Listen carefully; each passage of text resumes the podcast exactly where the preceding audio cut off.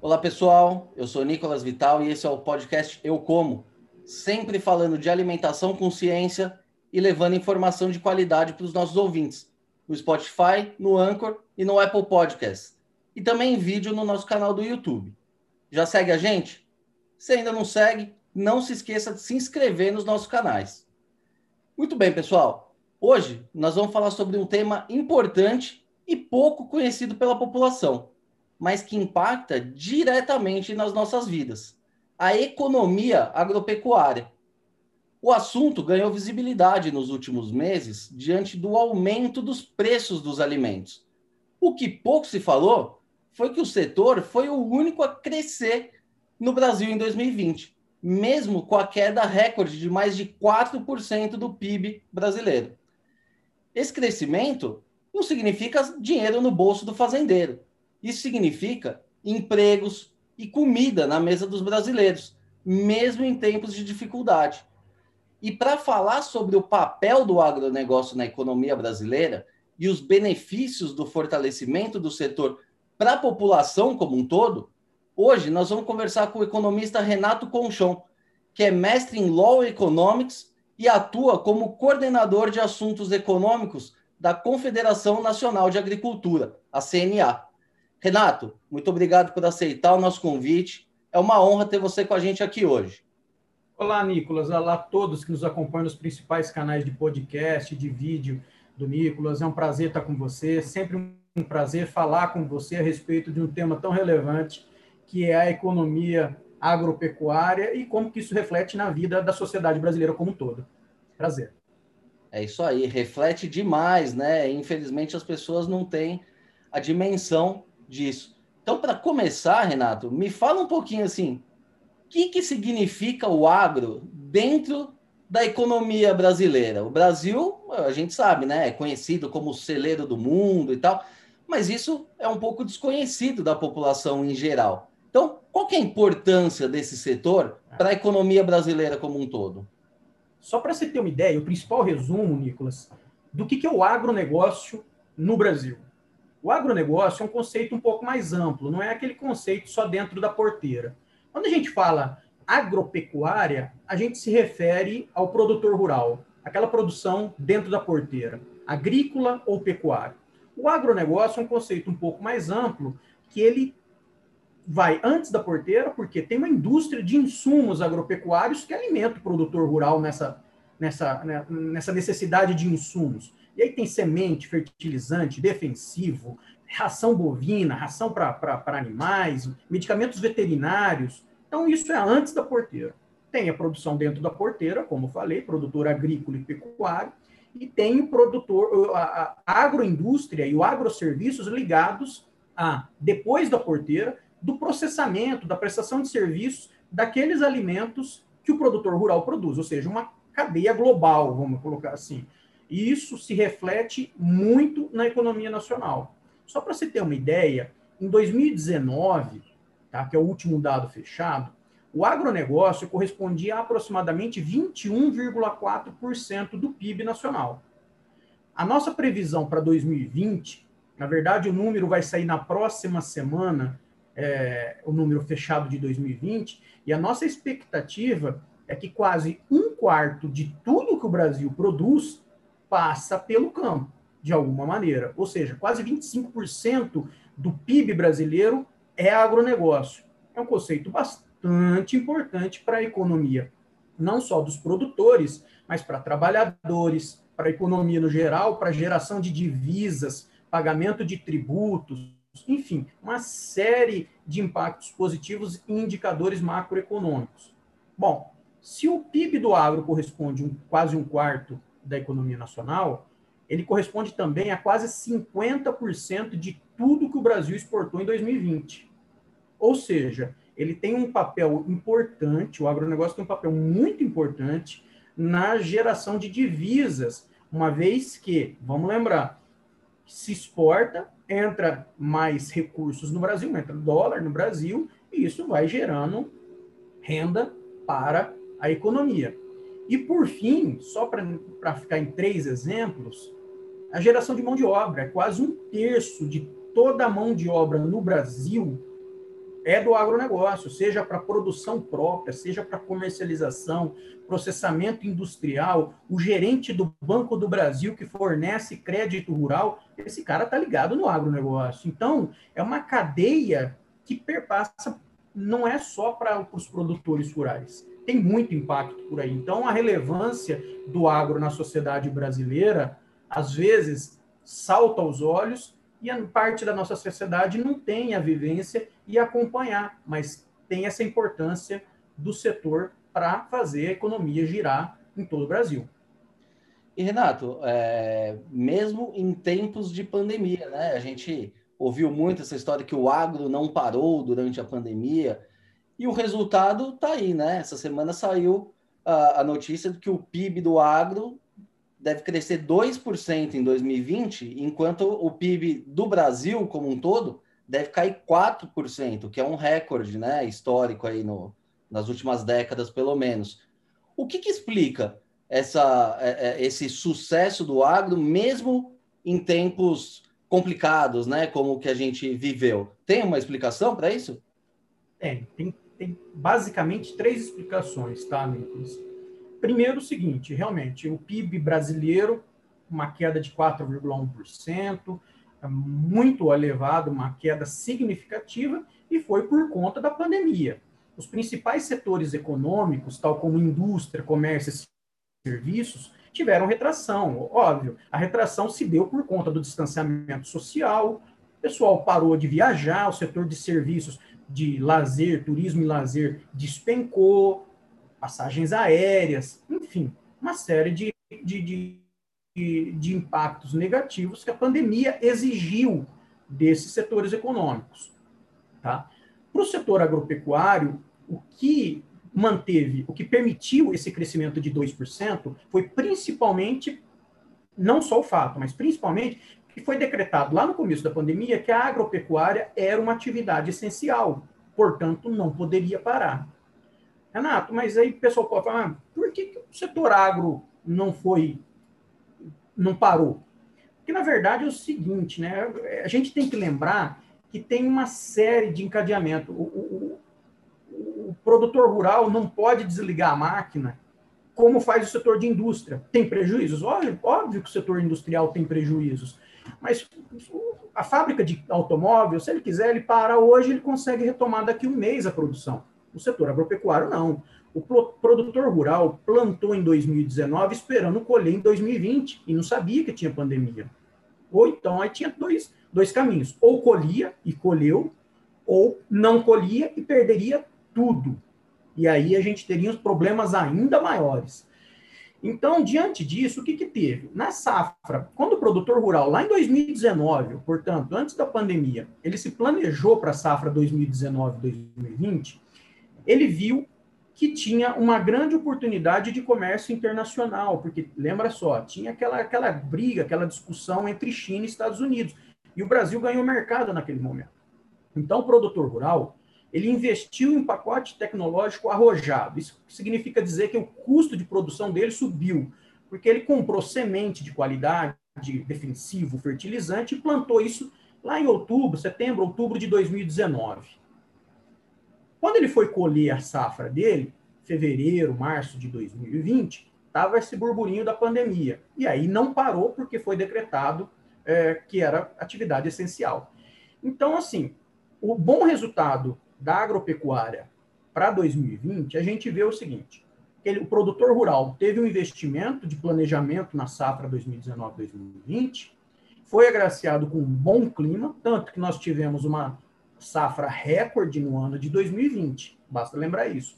E por, por ele ter continuado a trabalhar, é, não parou, ele conseguiu colher, ele conseguiu plantar a segunda safra, ele conseguiu fazer o processamento, a indústria de alimentos fez o processamento industrial, fez exportação e fez a venda no mercado doméstico também. Então, o agro brasileiro em 2020, ele assegurou não só a sua economia, mas também é, a segurança alimentar, tanto para os brasileiros quanto para a parte do mundo. Então, é um conjunto de ações que chegou a um bom resultado em 2020, crescimento de 2%. Bom, Renato, aí o pessoal pode falar, mas todo mundo então ganhou dinheiro? Não, o setor agro não teve prejuízos. Algumas atividades sofreram prejuízos, sim. A gente lembra que lá no começo da pandemia, algumas atividades agropecuárias tiveram que jogar sua produção fora, porque lei da oferta e da demanda, o produtor, o consumidor buscou o quê? Arroz, feijão, óleo, carne. Produtos da hortaliça, hortaliças e frutas foram jogados fora. Então, produtores de hortaliças e frutas, principalmente, a pecuária leiteira, o consumidor deixou de comer laticínio por um, por um período de tempo. E as, os laticínios deixaram de comprar o leite do produtor, o produtor teve que jogar aquele leite fora. Então, teve alguns impactos, sim, é, bem pontuais, foram por conta da sazonalidade também, mas, assim, ah, não é um mar de rosas. Teve alguns prejuízos. Mas, ainda assim, ao final do ano, a gente teve uma, uma safra de grãos recorde e um bom resultado quando comparado aos outros setores econômicos que sofreram por conta da pandemia, mas principalmente quando a gente compara o agro, o resultado do agro brasileiro frente aos principais países produtores de alimentos no mundo. O Brasil se destacou em 2020. Isso foi bastante importante, Nicolas. E, Renato, você falou é, bastante da área agrícola, né? Mas outra coisa que tem chamado a atenção também é a, prote... a produção de proteínas no Brasil, que tem crescido muito e puxado por essa demanda internacional, né? A gente vê aí é. Problema sanitário na China, enfim, países querendo se estocar. Até que ponto é, essa conjuntura internacional também favoreceu o agro brasileiro? É, no caso da proteína, tem um componente adicional aí, Nicolas, que era lá em 2018, 2019, a, o plantel de suínos na China que é o maior consumidor de carne suína do mundo, sofreu por uma peste, a peste suína africana. Então, muito abate de suínos naquele país naquela época. E não deu tempo, depois veio a pandemia, não deu tempo deles fazerem esse plantel. Tá? Lembrando que lá a, a, atividade da produção de carne suína é diferente da do Brasil, é, é muito mais doméstico, não é tão industrializado, assim, tão verticalizados como no Brasil. Então, isso sofreu muito. E diante dessa falta de carne suína, por exemplo, não somente, mas, por exemplo, é, na China, teve uma demanda chinesa muito grande de carne suína, carne de aves e também da pecuária bovina no Brasil, e tanto que a gente viu algumas elevações de preços no mercado internacional e também no mercado doméstico, porque a demanda internacional por proteína estava bastante aquecida. Então é importante destacar isso também, que tem um diferencial um pouquinho quando comparado aos produtos agrícolas, mas a demanda sobre proteína animal, não só chinesa, no mundo todo, foi o apetite estava muito grande em 2020 e a gente está vendo esse grande apetite ainda em 2021. Renato, agora a pergunta que, que nossos ouvintes mais querem saber. Se o agro cresceu nesse ano, se, se os ventos foram favoráveis, tirando aí, você já destacou, hortaliça, leite e tal. Por que, que esses preços vêm subindo tanto, né? A gente viu aí uma safra recorde de soja e o óleo de soja aumentando 80%. Os preços das carnes disparando também. Isso impacta diretamente no bolso do consumidor, né? Sim. Qual é a explicação para isso? Bom, o, o, Nicolas, a gente tem é, duas explicações básicas. A primeira é a demanda mundial muito forte. Se a gente olhar os preços das commodities, né, tal como soja, por exemplo, no mercado internacional está muito elevado. O mundo está querendo comprar isso muito para fazer estoque também, diga-se de passagem, tá? Então, os preços se elevaram no mercado internacional. Se a gente comparar, por exemplo, o preço do arroz no mercado internacional, que o arroz foi o vilão da inflação é, é por volta de agosto, setembro do ano passado, né, aqui no Brasil, é, foi destaque negativo. Ah, o preço está subindo, aquela coisa toda. Mas no, no mercado internacional estava muito alto também. Tanto que o Brasil baixou a tarifa de importação, permitindo que o arroz importado chegasse mais, ba mais barato, e não chegou. principalmente porque o preço no mercado internacional estava alto e porque a desvalorização do, do real também estava muito elevada, inviabilizando compras no mercado internacional. Então, era o mundo todo que estava sofrendo isso.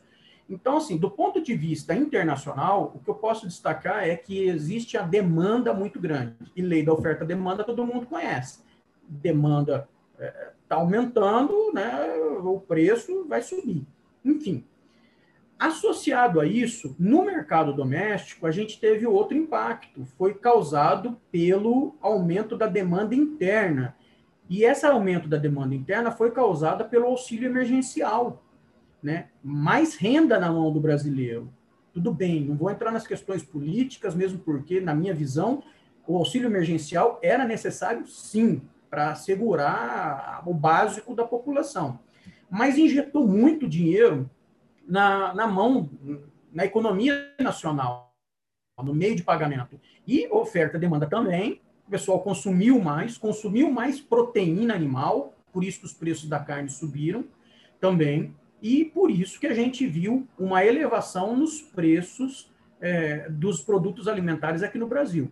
Importante destacar, Nicolas, que não necessariamente quando a gente ouve a discussão de a inflação dos alimentos está subindo é uma coisa que vai se perpetuar. Na nossa visão, não. Segundo as estimativas que nós temos na CNA, é que no segundo semestre de 2021 os preços comecem a refluir, conforme as medidas de controle da pandemia no Brasil e no mundo, se Deus quiser, vão começar a surtir efeitos, né? Então isso tende é um, um, um, é questão de um ciclo e a gente espera que no segundo semestre diminua a pressão nos preços dos alimentos e dando mais tranquilidade, principalmente para a população brasileira, dando esse alento para os consumidores, que é uma redução nos preços dos alimentos aqui no Brasil.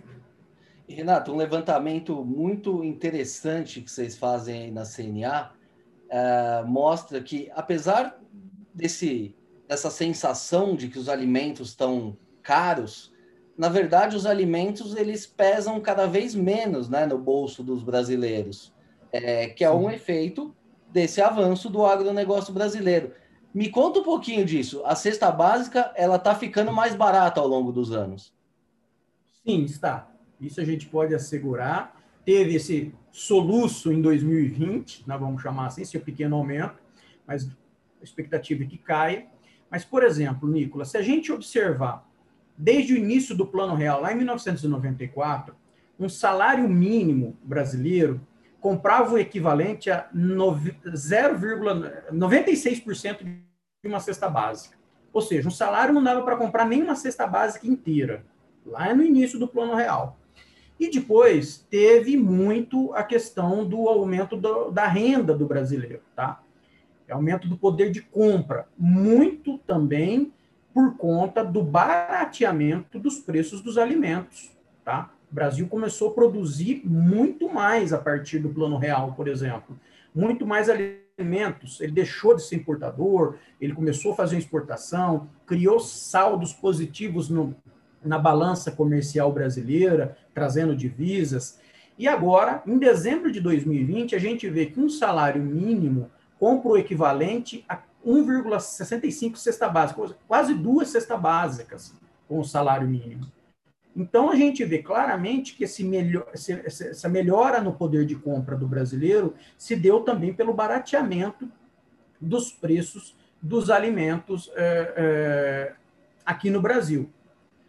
Bom, não foi só no Brasil que isso se repercutiu, porque como o Brasil exportou alimentos e vem exportando muito alimento, isso significa que o Brasil também ajudou a reduzir a inflação no mundo, porque diminuiu essa pressão também, em, menor medida, mas também é, teve esse impacto. No ano de 2020, um, um exemplo muito claro que alguns países com produção agrícola relevante é, não conseguiram colher a sua safra, perderam a sua safra. E o Brasil passou a exportar produtos para lá. E isso fez com que o, barateamento do, do, do preço do alimento ao longo do tempo não fosse só focado no Brasil, mas em todo o mundo, principalmente em 2020, mesmo diante desse, desse aumento da demanda mundial e interna que eu já falei há pouco aqui com vocês, ok? E Renato, uh, o Brasil, a gente está falando aqui sempre de, de grandes culturas, né? É, quais são os principais produtos é, produzidos no Brasil? São mais de 150 culturas produzidas aqui, mas em valor bruto da produção, quais são os principais é, produtos agropecuários produzidos hoje no Brasil, produzidos e exportados?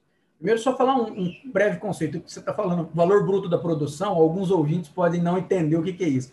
Valor bruto da produção nada mais é do que o faturamento do setor, né? Muito simplista, é o total de o total produzido vezes os preços comercializados. Em média é isso. Então, o valor bruto da produção, ou VBP, ou faturamento equivalente, né? É, a previsão para o ano de 2021, só para você ter um número fresquinho de, de última hora, a previsão da CNA para 2021 é um novo recorde no VBP. O faturamento do setor deve atingir 1 trilhão 142 bilhões de reais em 2021. Muito por conta da previsão de boa safra que nós temos, né? Em preços ainda em patamares elevados, principalmente no primeiro semestre, como eu falei há pouco, né? É, dentro desse 1 bilhão, 1 trilhão 142 bilhões, 759 bilhões são da agricultura, enquanto 383 são produtos da pecuária, tá? Esses, esses, esses cálculos são feitos pela CNA e, e levam em consideração 28 produtos agropecuários, dentre os principais. Como você perguntou, é, quais são os, dentro, de, dentro disso, quais são os principais, Renato? A gente destaca em ordem decrescente é a soja, que é o carro-chefe da produção agropecuária no Brasil, é, com, com faturamento aproximado de 270 bilhões de reais, a pecuária de corte, com 167, o milho, 112, pecuária de leite, 68 bi, cana, frango, café, suínos, algodão e arroz. Essas, esses são os top 10, vamos, vamos colocar assim, da produção, do, do faturamento do setor brasileiro. Esses 10 produtos correspondem a aproximadamente 80% de tudo que é produzido e comercializado no Brasil. Ou seja, tem uma, uma participação muito grande nesses produtos. E é interessante dizer também, o Nicolas, que a gente está vendo uma, uma competição. Assim, a soja e a pecuária bovina são os dois principais, sim. Mas a gente está vendo que existe uma troca de posição, depende do ano, das culturas, por exemplo, como o arroz, o algodão, o suíno, o café, o pessoal lá de baixo vem competindo, vamos chamar assim. Então, tem ano que o café produz mais do que os suínos, tem ano que o suíno está produzindo mais, enfim, a gente vê essa migração. Mas no cômputo geral, esses 10 produtos correspondem a 80% do total produzido e comercializado no Brasil. Número bastante relevante, né? Em termos de exportação, quais são os principais produtos da pauta? Bom, em 2020, o que os produtos que nós mais exportamos foram é, soja, carnes no geral, carne bovina, carne suína, carne de frango, produtos florestais, é celulose, papel, madeira em tora, açúcar e etanol, produtos do chamado sucro energético, né, do composto sucro energético, e cereais, sobretudo milho e arroz, né? mas, mas sobretudo milho. É, e esses produtos, em 2020, corresponderam a 80% do total exportado no Brasil. Ou seja, uma parcela bastante significativa. Então, tem uma, uma certa concentração, mas lembrando que tu, de tudo que o Brasil exportou, quase 50% desse total é produto do agronegócio. E, Renato, a gente já conversou sobre isso um pouquinho no começo da nossa conversa, mas eu queria entender um pouco melhor, assim, a gente está vivendo um momento de pandemia que não acaba nunca mais. É, a gente já está um ano nessa, a perspectiva não é muito animadora, né, para daqui para frente. Como é que isso pode impactar de alguma forma na, na produção e na oferta de alimentos, né? Porque o fenômeno que a gente viu ano passado, dos países comprando, se estocando, eles seguem nessa tendência ou agora eles já estão estocados, a coisa começa a se equilibrar? ou a coisa vai continuar ainda meio desregrada para o próximo ano? E aí a gente tem outros componentes também, variação do dólar, é, toda essa incerteza política no Brasil, que a gente não precisa entrar no lado político, mas a, a, a instabilidade está aí, não tem como negar. Como é que você vê esse ano de 2021? A nossa previsão é que os preços no, no mercado internacional dos produtos agropecuários, as chamadas commodities soft, né? Soja, milho, arroz, os principais, é, vai continuar um pouquinho pressionado, tá? É, produtos da pecuária também, carnes no geral. Então, isso, esse reflexo de demanda mundial aquecida, nossa previsão é que continue elevado em 2021. Como você falou, alguns países estão aumentando os seus estoques, mas é importante dizer também que alguns produtos a gente vê que nós estamos em, com estoques é, é, baixos, historicamente baixos. Por exemplo, a soja teve um problema climático e, e, tem uma tensão muito grande sobre, por exemplo, como a safra de soja vai se desenrolar nos Estados Unidos, com possibilidades de queda de produção, pressionando os preços e pressionando a recomposição de estoques. Então, é um conjunto que a gente está vendo, é um conjunto de fenômenos que asseguram que a demanda, vai, a demanda, a demanda continua alta e a oferta pode sofrer algum soluço, vamos colocar assim. E se isso acontecer, se reflete diretamente no, no, no, no preço. Para o mercado doméstico, tem a questão da volatilidade, que o produtor tem que se preparar, principalmente, né? porque os, os insumos são dolarizados, na né? grande parte dos insumos são dolarizados, e nem todo produtor produz produto que vai para o mercado internacional.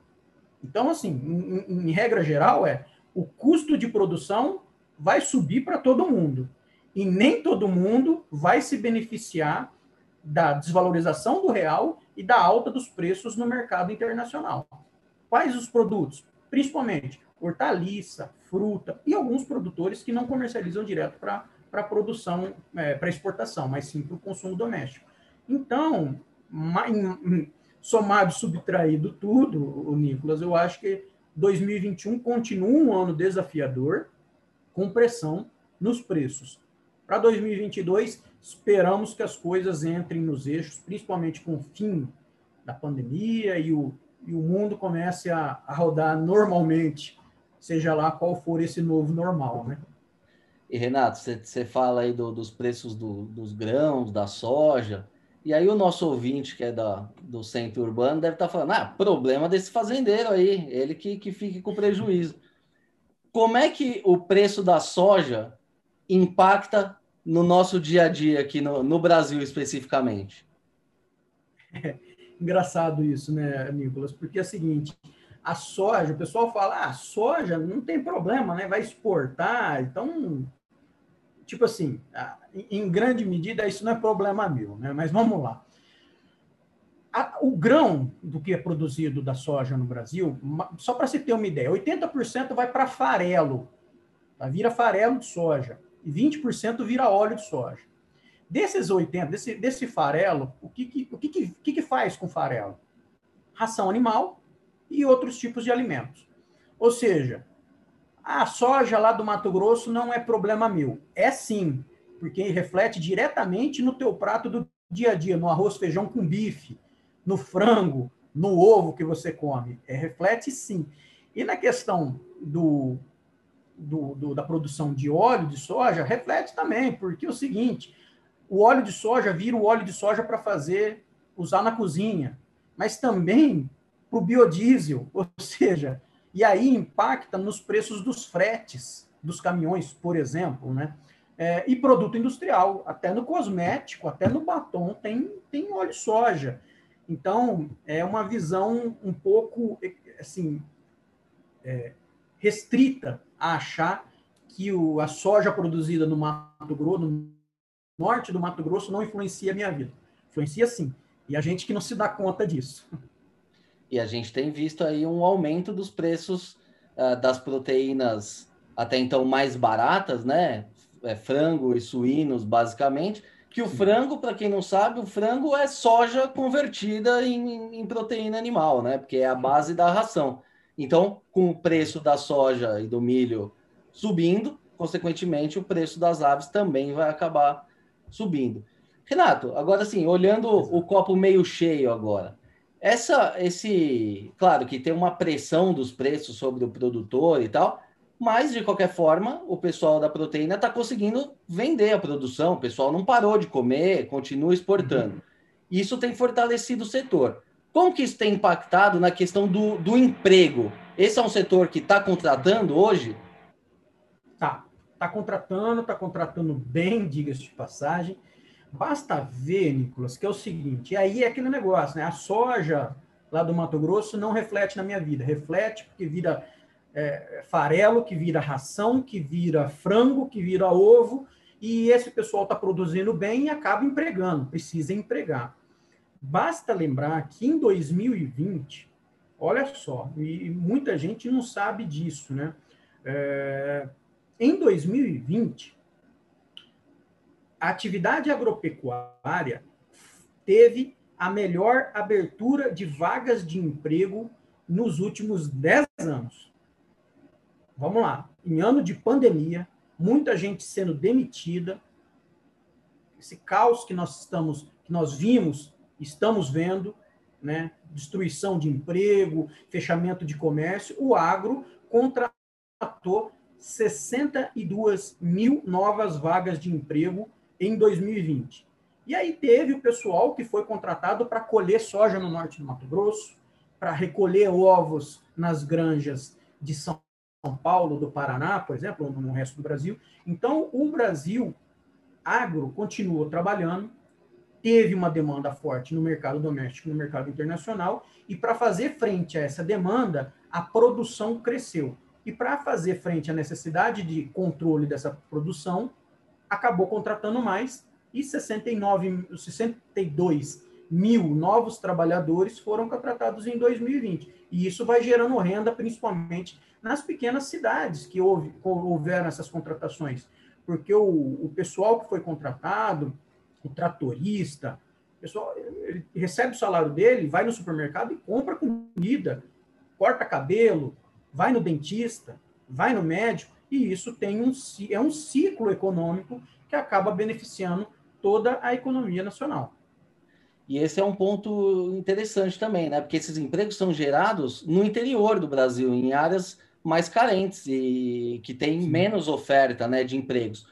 Como é que o agronegócio tem ajudado a desenvolver o interior do Brasil? Porque hoje a gente vê notícia de gente que está indo para o Mato Grosso, está indo lá para o oeste da Bahia, nessas né, novas fronteiras. Essas, essas regiões aí, elas têm avançado mais em termos de, de IDH do que os grandes centros? Tem, tem sim, o Nicolas. É... Tem um, um, um, primeiro fenômeno que é o seguinte: em economia, eu não vou, não vou dar aula aqui, não vou ser chato falando de, de conceito econômico, mas funciona, via de regra, funciona assim: a agricultura para subsistência, eu planto lá mandioca, como mandioca, e é isso, né? Depois vai para uma agricultura um pouco mais industrializada. A agricultura hoje no Brasil ela é tecnificada. Depois vai migrando normalmente para um setor agro, agroindustrial, industrial, e depois a economia vira de serviços. Se a gente olhar as principais economias europeias, por exemplo, que são as, os países ricos, eles são, a economia dele é baseada no serviço, basicamente isso. No Brasil, a gente viu essa migração saindo da agropecuária e indo para a cadeia industrial. É, e agora a gente está vendo voltar a agropecuária ganhando participação. Mas principalmente porque a indústria está sofrendo muito as questões de competitividade, questões intrínsecas à indústria que passam por preço, custo Brasil, corrosão da, da competitividade no mercado global desse setor. Ela, a indústria brasileira está passando por uma certa dificuldade, mas ainda assim ela é pujante e ela, eu tenho certeza e a gente espera que em breve o setor industrial consiga sair dessa armadilha e consiga ajudar mais a economia brasileira. Tem total condições para isso. E aí, o que a gente vê nos municípios? Se a gente olhar, por exemplo, o município de Sorriso e Sinop na década de 70, 80, eram pequenos municípios, vilarejos, que muitos de, alguns deles nem existiam como cidade, né? E o agro chegou, desenvolveu, gerou emprego, e é importante que. E é isso: gera emprego, gera renda, gera imposto, né? E, e tem o que a gente chama de transbordamento. Tá? Ou seja, é, outros setores econômicos vão atrás de onde está essa renda puxada pelo agro. E aí vai o dentista, vai o médico, vai a escola para os filhos do, desse pessoal para estudar. E aí você vê um setor de serviços mais pujante. Mas a renda da atividade agropecuária tem esse transbordamento. E isso faz crescer a economia. Então, nessas cidades do, da nova fronteira agrícola, que a gente chama Mato Grosso, oeste da Bahia, na região do Mato Piba, no geral, hum, a agropecuária puxa esse desenvolvimento e os outros setores vêm a reboque. Então é muito importante e não dá para ficar subestimando, falando só do só coisas ruins do, da atividade agropecuária, porque tem um transbordamento muito importante. Renato, ainda é, nessa área do, do emprego, vale lembrar que a qualidade dos empregos também hoje no agronegócio, né? Porque a pessoa ainda tem aquela imagem do cortador de cana, isso nem existe mais. A vaga que existe hoje para colher cana é de um cara que vai operar uma máquina de um milhão de reais, então não é qualquer pessoa. Como é que essa tecnificação do agronegócio, que hoje usa essas máquinas, usa drone, usa, enfim, é, monitora tudo por, por GPS, satélite, como é que isso tem impactado na qualidade dos empregos e na renda média do trabalhador do agro? Existe um cálculo de, de aumento de renda de, do, do trabalhador rural? É uma falsa ideia do passado que o cara, quando não estudava, não trabalhava, ele ia trabalhar na roça. Era basicamente isso. Hoje mudou. Hoje a gente já está falando de agricultura de precisão, que é uma rotina para o pro produtor brasileiro. A gente está falando de agricultura 4.0, com utilização de drones, máquinas com sensores, plantio direto, enfim, muita tecnologia. E aquele trabalho, esse trabalhador, se não tiver capacitação, ele fica pelo caminho. Realmente. O que a gente vê, como você falou, é um trabalhador é, que é exigido dele conhecimento em GPS, conhecimento em informática, conhecimento em, em, em, em sistemas de comunicação, cada vez mais exigido isso. E é importante destacar também, Nicolas, que tem, mas aí o pessoal fala, pô, mas como é que eu me capacito para dirigir um trator com GPS cheio de sensor? Tem curso para isso. Tem curso para isso. Então, já tem, por exemplo, o Serviço Nacional de Aprendizagem Rural, o SENAR, ele tem cursos só em 2020, só para você ter uma ideia, entre promoção social, educação continuada no campo, cursos de treinamento e ensino à distância, no ano de 2020, no ano de pandemia, ultrapassou 800 mil trabalhadores capacitados. Ou seja, o trabalhador que busca conhecimento, ele sabe onde buscar. Ele pode ir no cenário ou dentre outros. E aí ele faz o casamento dessa capacitação desse trabalhador com a necessidade que o produtor rural tem de uma mão de obra capacitada. No manejo do, dos bovinos, não tem mais aquele negócio do chicote, acabou isso. Tem um manejo controlado, manejo racional, para garantir bem-estar do, do, dos animais, seja do bovino, seja do suíno, seja das aves, enfim.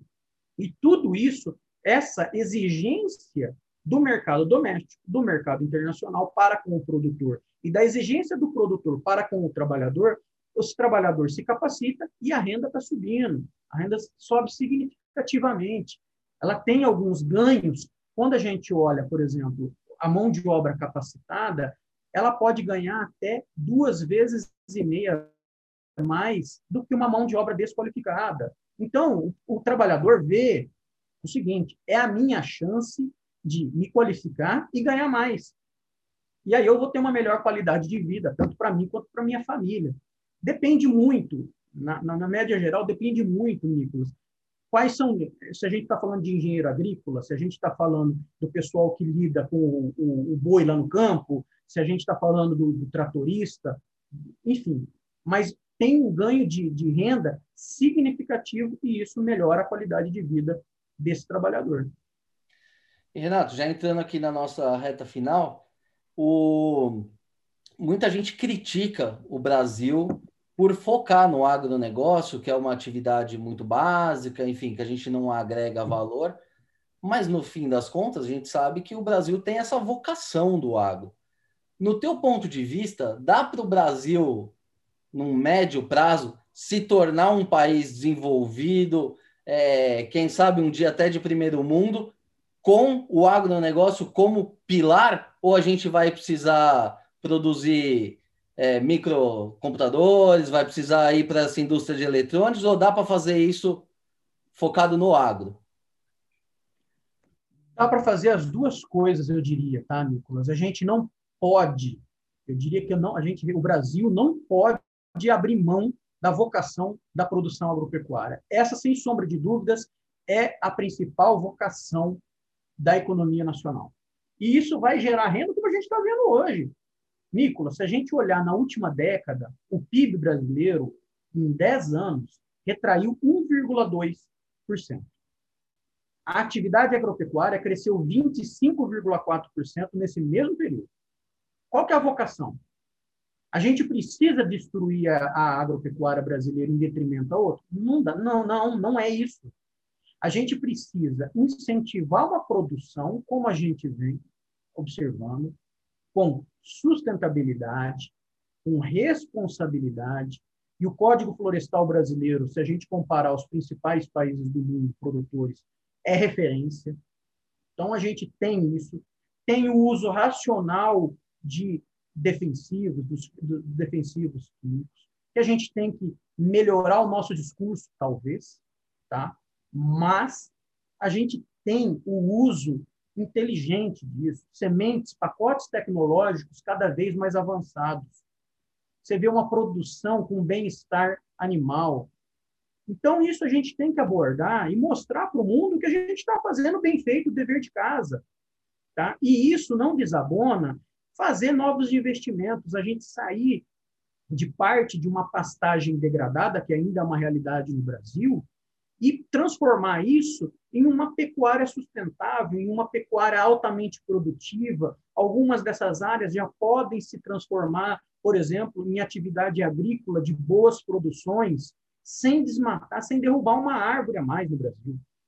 Tá? Então, crescimento da agropecuária não desabona. E se o Brasil optar em construir, fabricar e desenvolver a economia fazendo chip de computador, beleza, ok, vai ser mais um valor agregado. Mas hoje não é a nossa vocação. A vocação do, setor, do Brasil hoje, e eu vejo que nos próximos anos vai continuar assim, é atividade agropecuária. E a gente não precisa fazer uma opção ou uma coisa ou outra. Pelo contrário, a gente pode caminhar junto, mesmo porque se você olhar, Nicolas, é, as atividades industriais no Brasil, grosso modo, por exemplo, em 2020, com os resultados do IBGE, elas despencaram, sofreram muito por conta da pandemia, isso é verdade. Mas se a gente olhar com lupa dentro do setor industrial, a gente vai ver que os setores industriais ligados à agroindústria, à agropecuária, cresceram em 2020, tal como celulose e papel, indústria alimentícia elas cresceram em 2020. Então, a gente não precisa ser binário, não precisa fazer uma escolha. Ou é agro ou é industrial. Não é isso. O agro consegue puxar o setor industrial. E o setor industrial, tendo esse aumento de produtividade, tecnologia, consegue ajudar o agro com máquinas mais produtivas. Ou seja, é a roda da economia que vai, se, vai, vai sendo gerada.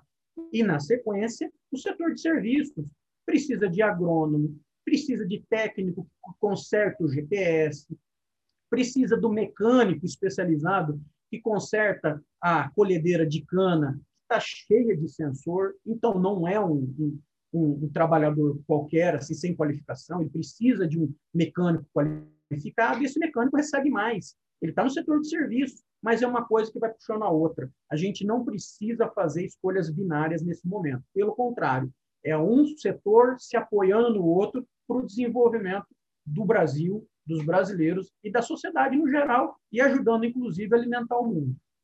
É isso aí. Renato, muito boa essa nossa conversa aqui. Infelizmente, o nosso tempo já está chegando ao fim. Queria agradecer mais uma vez a tua participação aqui, essa verdadeira aula que você deu para mim e para os nossos ouvintes. E estamos abertos aqui para a CNA, sempre que tiver novidade em outras áreas. Você falou aí da, da educação rural, que é um tema super importante. A gente está aqui de, de portas abertas e sempre aberto para trazer essas informações aí para o nosso público. Bacana, Nicolas. É um prazer estar com você, prazer estar com todos que nos acompanham. É, eu agradeço em nome da CNA e mostrar um pouquinho dessa realidade, né, para mostrar para a sociedade brasileira a importância e como que o setor agro está aqui para ajudar, não está aqui para trazer problema. Pelo contrário, está aqui para resolver problema e nos principais desafios a gente vai junto, nós vamos juntos para fazer a promoção do crescimento econômico brasileiro. É isso aí. Muito bem, pessoal. Essa edição do podcast Eu Como vai ficando por aqui. Se gostou da entrevista, não se esqueça de seguir os nossos canais no YouTube, no Spotify ou na sua plataforma de streaming favorita. Aproveite e siga também no Facebook e no Instagram. Lembrando que esse podcast tem o patrocínio da Crop Life Brasil e volta com a sua programação normal na próxima sexta-feira. Por hoje é isso e até a próxima.